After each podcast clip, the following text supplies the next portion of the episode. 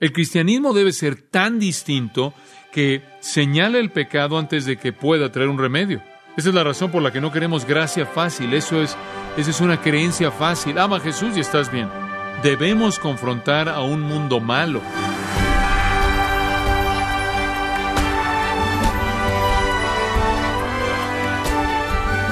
Es bastante difícil para los aviones modernos volar fuera de curso. Gracias a los avances de la tecnología, los aviones cuentan con un piloto automático y de navegación por satélite que permite que la aeronave realice ajustes constantes a la velocidad y trayectoria, incluso con más precisión que un piloto humano. Estima oyente, al pensar en su vida como creyente, Usted puede saber que su objetivo es honrar a Dios de todo lo que hace, pero tal vez usted siente que está volando un poco fuera de curso. Y puesto que no tiene piloto automático, usted necesita hacer los ajustes correspondientes. Entonces, permítame preguntarle, ¿cómo lo puede hacer? ¿Y cuáles son los elementos básicos que necesita para volar en una dirección que glorifica a Dios? El pastor John MacArthur está desarrollando un listado de los elementos básicos de la vida cristiana y así glorificar a Dios, que es uno de los principales de la lista. Como parte de nuestro estudio titulado De regreso al elemental, en nuestro mensaje de hoy, confesando a Jesús como Señor y glorificando a Dios, John MacArthur le mostrará directamente desde la Biblia lo que significa dar gloria a Dios y crecer en Cristo, a continuación, en gracia a vosotros. Concluimos nuestro último estudio diciendo que queríamos compartir maneras muy prácticas en las que podemos glorificar a Dios. Si glorificar a Dios es la clave maestra para el crecimiento espiritual, ¿cuáles son las otras claves que constituyen a esa clave maestra? En primer lugar, glorificamos a Dios al confesar a Jesús como Señor.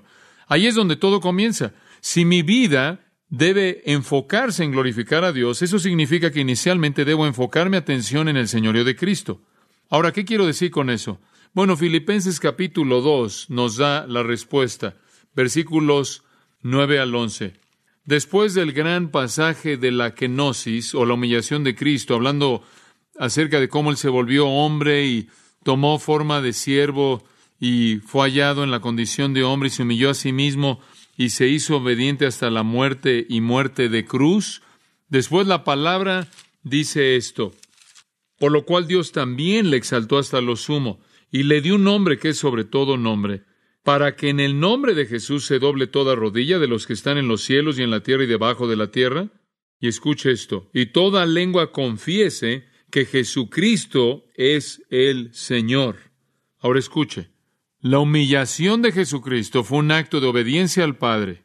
En respuesta a esto, el Padre glorificó a Jesucristo y lo exaltó, y después llama a todo en el universo a que confiese que Jesucristo es Señor, y después da esta declaración de conclusión para gloria de Dios Padre. La razón entonces por la que debemos confesar a Jesús como Señor es porque glorifica a Dios el Padre. Ahora ese es el principio básico de la salvación. Debemos confesar a Cristo como Señor, eso es salvación, para la gloria de Dios. Ahora creo que la mayoría de la gente cree que debemos ser salvos por razones diferentes a la de la gloria de Dios. Si usted le preguntara a la persona promedio, ¿por qué comparte a Jesucristo? ¿Por qué comunica su fe? Probablemente dirían, bueno, porque queremos que la gente no vaya al infierno. Queremos que eviten el castigo eterno. Ahora, esa es una razón válida, pero no es la principal. La razón principal por la que la gente debe ser salva no es para evitar el infierno. Alguien más podrá decir, no, yo, yo presento a Cristo por amor, porque el amor de Cristo me constriñe, porque Dios me ama y porque yo los amo y les hablo de Cristo. Y esa es una razón válida, pero no es la principal. Y alguien podrá decir, bueno, yo hablo del Evangelio porque se me manda hacer eso. Se me manda ir a todo el mundo y predicar el Evangelio, hacer discípulos, enseñarles todas las cosas que Cristo les ha mandado. Se me manda, o yo amo, O yo quiero evitar que la gente se vaya al infierno y todas esas son válidas y todas son razones bíblicas para el evangelismo, pero no llegan al ápice. La razón principal por la que debemos predicar el Evangelio, la razón principal por la que alguien debe volverse un creyente es para la gloria de Dios. Y se reduce a esto. Vivir sin la salvación es negar a Cristo y negar a Cristo es la afrenta más grande que podemos cometer contra Dios. Es el pecado que es imperdonable. Si una persona continúa en incredulidad, ese es un pecado imperdonable. De hecho, ese es el principal pecado del hombre. Jesús dijo en Juan 16 que él enviará el Espíritu Santo para convencer al mundo de pecado. ¿Qué pecado? Porque no creen en mí. El pecado más grande que un hombre puede cometer es el rehusarse a creer en Jesucristo. ¿Por qué? Porque eso quiere decir que Él no es Dios, que Él no es el Salvador, que Él no debe ser adorado, que Él no debe ser Señor. Y decir eso es deshonrar al Padre.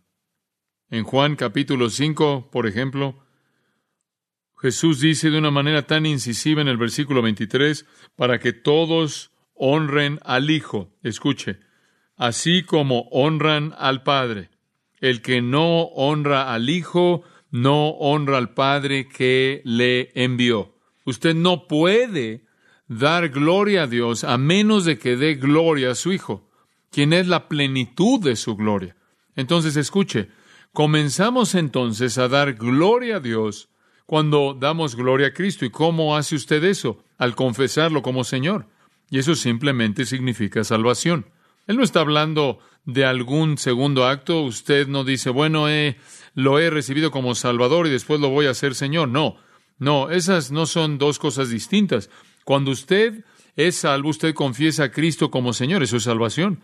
En Romanos 10, 9 y 10 dice, si confesares con tu boca que Jesús es el Señor y creyeres en tu corazón que Dios le levantó de los muertos, serás salvo. En otras palabras, la salvación es cuestión de confesar el señorío de Cristo, que Él es Dios, que Él es soberano, que Él es Señor. Y esa es una aplicación personal de esa realidad. Alguien me preguntó no hace mucho tiempo atrás si era un salvacionista de señoría, y no estaba seguro de lo que era eso. Pensé que supuestamente debías estar en una esquina y tocar una trompeta o tocar un tambor si eras uno de esos. Pero eso no es realmente lo que él quiso decir. Un salvacionista de señorío, él quiso decir, es alguien que cree que usted debe creer en Jesús como Señor para ser salvo. Él dijo, ¿usted cree de esa manera? Yo le dije, pues no conozco otra manera de aceptar a Cristo, Él es Señor y lo acepto en sus términos, no en los míos. Y no redefino a Jesús como alguien menos de lo que Él es y lo tomo así. ¿Es el Señor? Le dije a esa persona y él dijo sí. Dije entonces, ¿cómo lo toma usted? Usted debe tomarlo como Él es. Si usted confiesa a Jesús como Señor es para la gloria de Dios. Ahora, dicho de una manera simple, nadie tiene la capacidad de ir más allá de eso en la madurez espiritual. Nadie puede glorificar a Dios hasta que comience ahí. Esa es la piedra de toque, esa es la piedra angular, ahí comienza todo. Permítame dar un paso más hacia adelante para aquellos de nosotros que somos cristianos.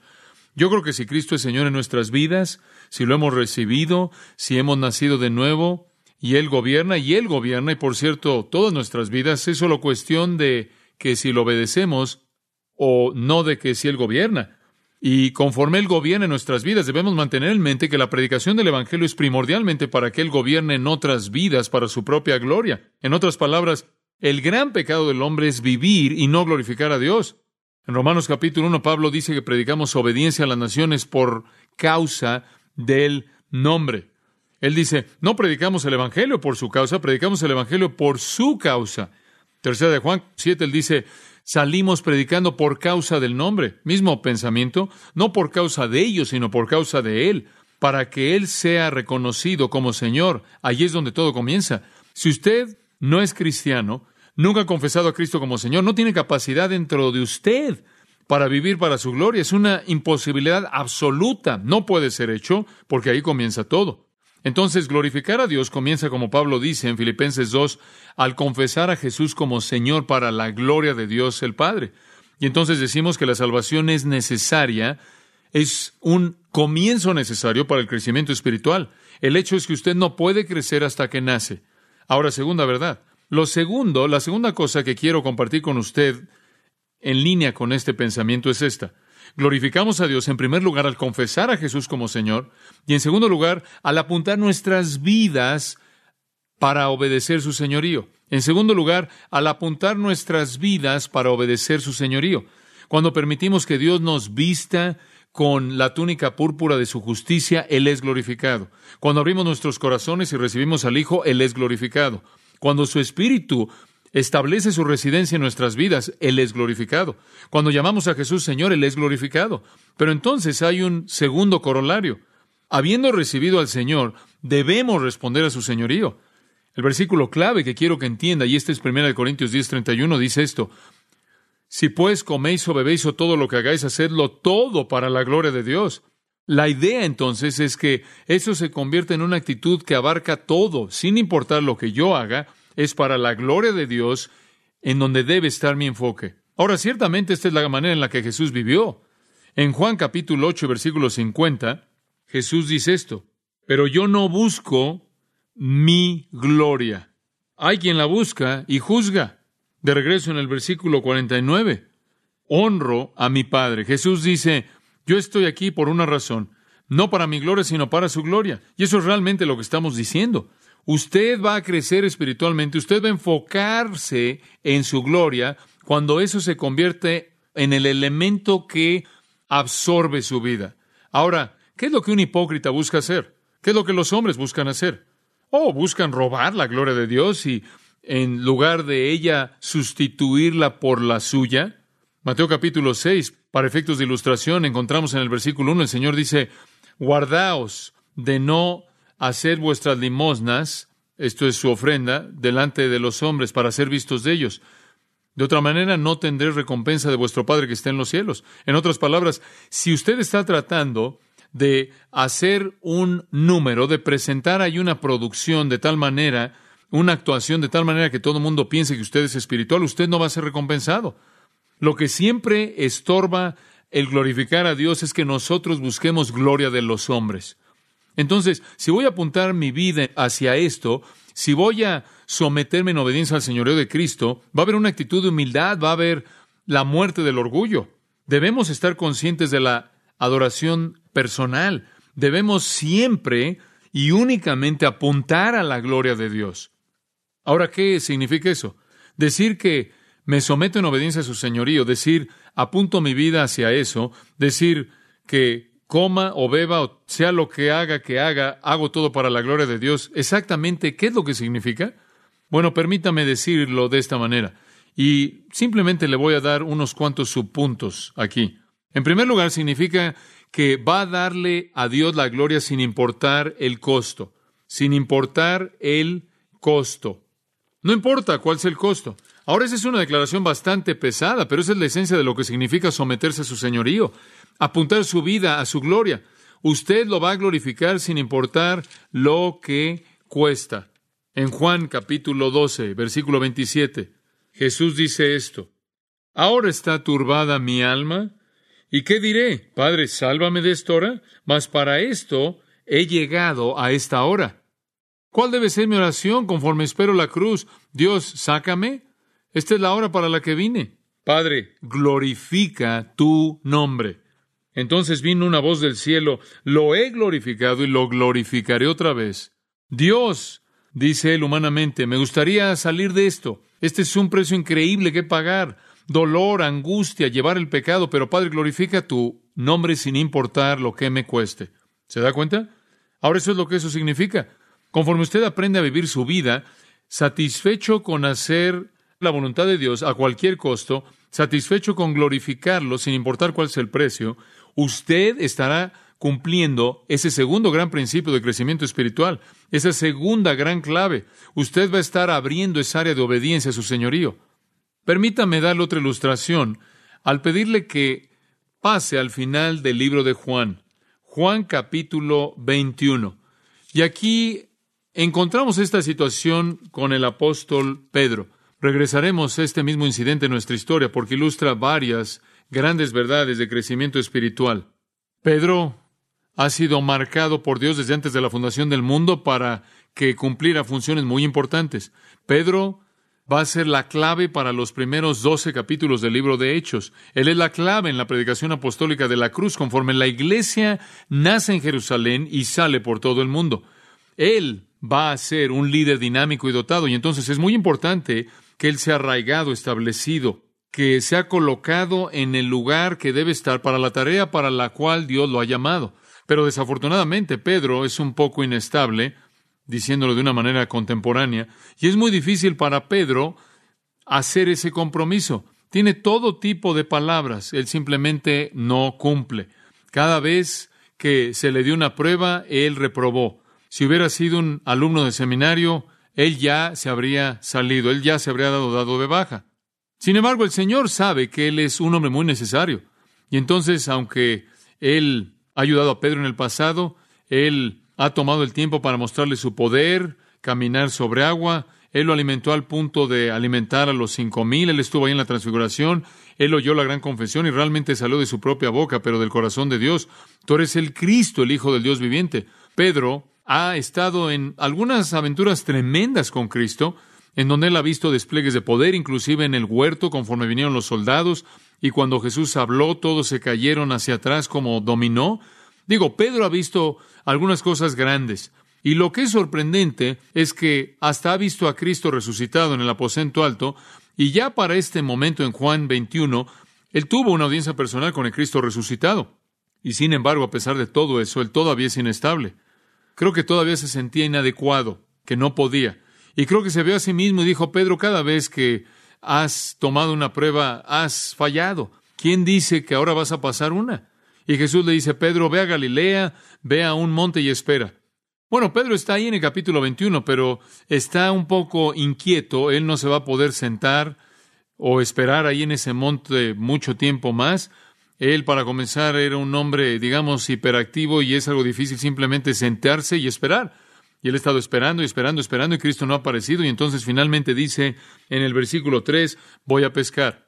Yo voy a retomar lo que solía hacer. De cualquier manera, nunca creí en mí mismo para que servía para este asunto de ministerio.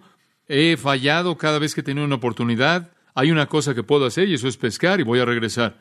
Y él fue el líder, claro, y entonces los otros seis hombres, como un grupo de patos de hule, vinieron también por el mismo monte y dijeron, también vamos contigo. Y entonces todos se metieron en una barca, Pedro era el líder, ese es el punto, Dios quería usarlo, y lo que sucedió en el versículo 3 es que entraron en una barca. En el griego dice, lo cual puede indicar que fueron de regreso y tomaron la misma barca de Pedro. Él estaba regresando a su antigua profesión y ellos iban con él. Todos eran sus compañeros de pesca. Pero si había algo que no podían hacer era pescar, porque el Señor había cambiado la ruta de todo pez en el mar de Galilea para que no pudieran pescarlos, para que ellos pudieran entender lo que Él les quería enseñar. Entonces, ellos pescaron toda la noche y no pescaron nada. El Señor apareció en la mañana, Él tuvo una confrontación con Pedro, revisó su amor, y entraremos ese texto más adelante, y después cuando Pedro le dijo tres veces que lo amaba, Él regresa con esto en el versículo 18. De cierto, de cierto te digo, cuando eras más joven te ceñías e ibas donde querías, mas cuando ya seas viejo extenderás tus manos y te ceñirá otro y te llevará a donde no quieras. Ahora, detente un minuto, Pedro. Tú has hecho lo que has querido. Tú has determinado lo que vas a hacer. Te ceñiste a ti mismo y fuiste a donde querías ir. Ceñirte a ti mismo era un retrato de preparación para un viaje. Cuando tú querías hacer lo que tú querías hacer, lo hiciste. Pero cuando ya seas viejo, eso va a cambiar. Extenderás tus manos. Y esa frase es usada en literatura extrabíblica para hablar de una crucifixión. Vas a extender tus manos. Alguien más te va a ceñir y te ceñirá otro y te llevará a donde no quieras. Versículo 19, observe esto ahora. Esto dijo, dando a entender con qué muerte había de glorificar a Dios. Ahora observe esto, Pedro llegaría al punto en su vida en el que glorificaría a Dios al morir. ¿Cómo? Porque él estaría dispuesto a pagar cualquier precio antes de que negara la voluntad de Dios, inclusive la muerte. Ahora esas eran noticias para Pedro, porque casi cada vez que enfrentaba la muerte, él negaba su testimonio. En una ocasión, cuando lo confrontaron con el hecho de que él era un seguidor de Jesucristo, él maldijo y tomó el nombre de Dios en vano y juró que no era e hizo un juramento que nunca guardó. Entonces, estas son noticias para Pedro. Pero lo que el Señor está diciendo es esto, Pedro, viene un día en el que morirás para mí y al morir me glorificarás. ¿Por qué? Porque esa será mi voluntad y vas a estar satisfecho con morir por mi causa. Y esa es la manera en la que fue con Pablo, porque para mí el vivir es Cristo y el morir es ganancia. Si vivo, vivo para el Señor, si muero, muero para el Señor. Entonces, viva o muera, estoy en el Señor, soy del Señor. ¿Y cuál es la diferencia? Soy del Señor. Como puede ver, apuntar mi vida para la gloria de Dios ahora que soy cristiano, enfocarme en hacer lo que hago, sea comer o beber para la gloria de Dios, significa que si tiene que ser muerte por su causa, que así sea, que así sea. Piensa en la historia tremenda de los misioneros a lo largo de la historia de las misiones cristianas, historia tras historia tras historia, volviéndose en una historia compuesta de personas dispuestos a morir por Cristo. Pienso en Hebreos capítulo 11, los héroes de la fe que son enlistados ahí, que murieron esperando la gloria y la resurrección de quienes el mundo no era digno. No hubo un precio demasiado alto para ellos. De hecho, Isaías 24:15, Isaías clama al remanente y dice, glorifiquen a Dios en los fuegos. Pienso en Latimer y Ridley, quien ardieron en la estaca por su fe, cantando alabanzas a Jesucristo. Pienso en Savonarola, el gran predicador en Italia, quien había predicado el Evangelio de Jesucristo y el sistema lo tomó y lo quemó en la estaca. Una y otra vez a lo largo de la historia han habido aquellos que han estado dispuestos a hacer lo que sea por causa de Cristo. Y siempre regreso a la historia de Juan Patton ese gran misionero que fue a las nuevas híbrides. Él se graduó de la escuela y fue enviado a las nuevas híbrides con su esposa y eran los únicos caníbales que comían hombres ahí. Y ellos aterrizaron en ese pequeño lugar, ese pequeño lugar. Tuvieron que remar llegando con una pequeña balsa inflable porque pasaba de largo el barco, ni siquiera se acercaba ahí a la costa. Y remaron hasta la costa, no hablaban el idioma, no conocían a nadie, lo único que sabían es que la gente había ido ahí y nunca había regresado. Se habían convertido en la comida de alguien. Entonces llegaron ahí a la costa, bastante difícil, ustedes saben, llegar a la costa de un lugar habitado por caníbales, cuyo idioma usted no habla, y tratar de pensar cómo voy a comenzar. Digo, no coloca usted un letrero que dice escuela dominical, domingo a las nueve y media, todos son bienvenidos. Realmente esa no es la manera en la que lo haces. ¿Qué haces? No conoce usted el idioma, no conoce a la gente, y su vida está en juego. Me acuerdo leer en un libro en particular algo de la historia de eso, y más adelante el jefe de la tribu en esa área fue salvo y se acercó a Juan Patton y le dijo, Señor Patton, quiero hacer una pregunta. Él dice, en esos primeros meses cuando estuvo aquí, él dice, ¿quiénes eran ese ejército? ¿Quién era ese ejército que cuidaba su lugar de morada cada noche lo protegía? Aparentemente los santos ángeles de Dios Inclusive se volvieron manifiestos al protegerlos en ese momento. Pero Patton se quedó ahí. Después de unas semanas, su esposa dio a luz a un bebé. El bebé murió unos cuantos días después, ella murió. Él durmió en sus tumbas durante tres o cuatro noches para evitar que los nativos escarbaran y sacaran los cuerpos y se los comieran. Él se quedó ahí solo y se quedó ahí durante 35 años. Él dice en su biografía que al final de esos 35 años no supe de un nativo que no había hecho por lo menos una profesión de fe en Jesucristo. Él llegó ahí con todas las grandes esperanzas. Lo único que jamás amó realmente en el mundo era su esposa y después ese bebé. Él tuvo que dormir en sus tumbas y solo se quedó, pero Dios lo usó porque estaba satisfecho con hacer la voluntad de Dios sin importar el costo. Y eso es lo que significa apuntar tu vida para cumplir sus propósitos. Si usted está trazando su propio curso, su propia ruta, si está diciendo, Señor, esto es lo que voy a hacer, esto es lo que no voy a hacer, si usted está diciendo, Señor, lo tengo todo bosquejado a ti, lo tengo todo planeado aquí, si usted no está dispuesto a pagar el precio por un poco de vergüenza, si usted no está dispuesto a pagar el precio en humildad, por ser difamado, deshonrado por el mundo, si usted no está dispuesto a pagar el precio de tener menos posesiones en esta vida, entonces usted quizás nunca conozca lo que es estar satisfecho con su voluntad a cualquier precio. Y quizás usted realmente nunca conozca lo que es crecer espiritualmente porque usted no estará apuntando a su gloria. Es cuando usted está consumido con su gloria y no con su comodidad, y no con lo que es cómodo para usted, y no con sus propios planes y su propia voluntad. Entonces, si voy a apuntar mi vida hacia su gloria, sin importar lo que sea, desde comer y beber hasta morir, significa que tengo que estar satisfecho con esa voluntad sin importar lo que me cueste. En segundo lugar, si yo apunto mi vida a su gloria, significa que su gloria se vuelve algo que me consume de tal manera que me duele cuando Él es deshonrado. Y este es un concepto muy importante. Normalmente puedo saber cuando alguien está apuntando su vida a la gloria de Dios por cómo reaccionan cuando Dios está siendo deshonrado. Por ejemplo, David en el Salmo 69, 9, vio el templo y vio la adoración de Israel y su corazón fue despedazado. Y él dijo esto, porque me consumió el celo de tu casa.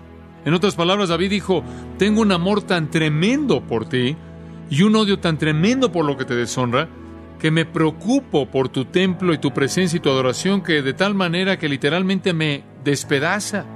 Y después en el resto del versículo él dijo lo siguiente, y los denuestos de los que te vituperaban cayeron sobre mí. En otras palabras, cuando tú eres deshonrado, a mí me duele.